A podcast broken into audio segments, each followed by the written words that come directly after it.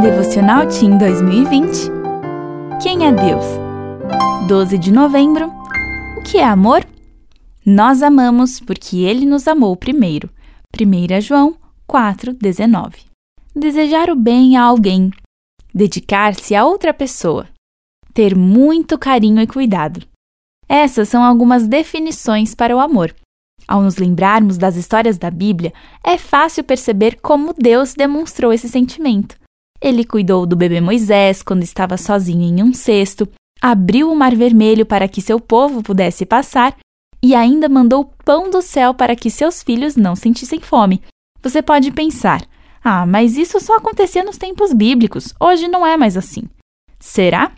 Talvez hoje Deus não precise abrir o mar para salvar alguém ou enviar pão do céu, mas ele continua cuidando de seus filhos e demonstrando por eles o seu amor sem limites. Você sabia que, mesmo antes de nascer, Deus já o amava? E que antes que você conhecesse qualquer história da Bíblia ou pudesse fazer sua primeira oração, ele já demonstrava amor por você? Sim, ele nos amou primeiro e vai nos amar para sempre.